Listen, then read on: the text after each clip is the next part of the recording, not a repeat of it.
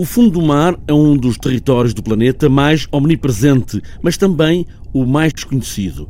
É um paradoxo, sim, mas é por aqui que o Canoilas percorre estes trilhos deste território desconhecido que nos enche a vista, mas que mal conhecemos. Daí ser um campo especulativo para novas possibilidades, afirma o Canoilas. Como não está dominado pelo conhecimento ou pela racionalidade, tem sido alvo de trabalho especulativo feito por biólogos, marinhos, artistas, filósofos e é um campo que permite alguma liberdade do ponto de vista da linguagem ou das possibilidades de nós trazermos outras coisas para o nosso cotidiano que são que são especulações. O fundo marinho é uma não é uma desculpa, mas é um campo que tem mais potencial para, para esse tipo de, de ponderações que são mais poéticas, têm uma liberdade poética, têm uma liberdade na sua nomenclatura, porque por ser um espaço desconhecido,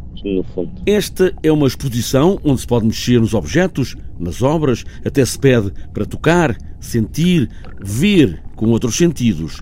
As paredes pintadas de preto puxa o olhar para baixo, como fazem os animais, baixar a velocidade dos dias, a mistura do natural com o tecnológico das imagens que chegam do fundo do mar, com robôs especiais, onde não chega o olhar humano. Implica imediatamente que o, o visitante tome consciência do seu corpo, em que começa a ter um determinado movimento e uma determinada coreografia uh, dobrando sobre si para olhar para baixo, descobrindo conforme se vai mais uh, dobrando, vai encontrando mundos dentro de pequenas ilhas de obras que se juntaram. Um, essa é, essa é a, a, vá lá, a qualidade formal que traz esta ideia, que inicia as pessoas a olhar de uma certa maneira.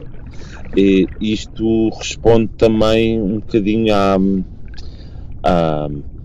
há uma tendência hoje em dia de ver tudo através do, do, do, olhar, não é? E de não experienciar com as outras forças do corpo.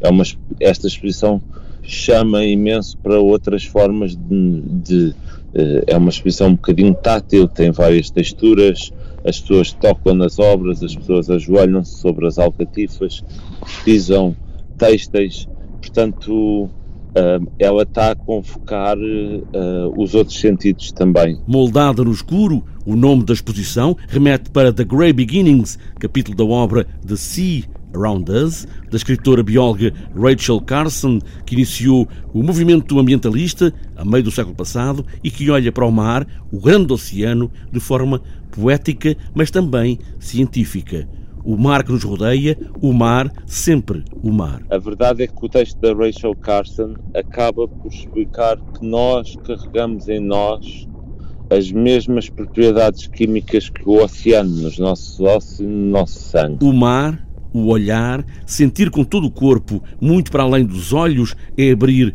outras janelas no nosso corpo quando entramos nesta ideia de moldada na escuridão.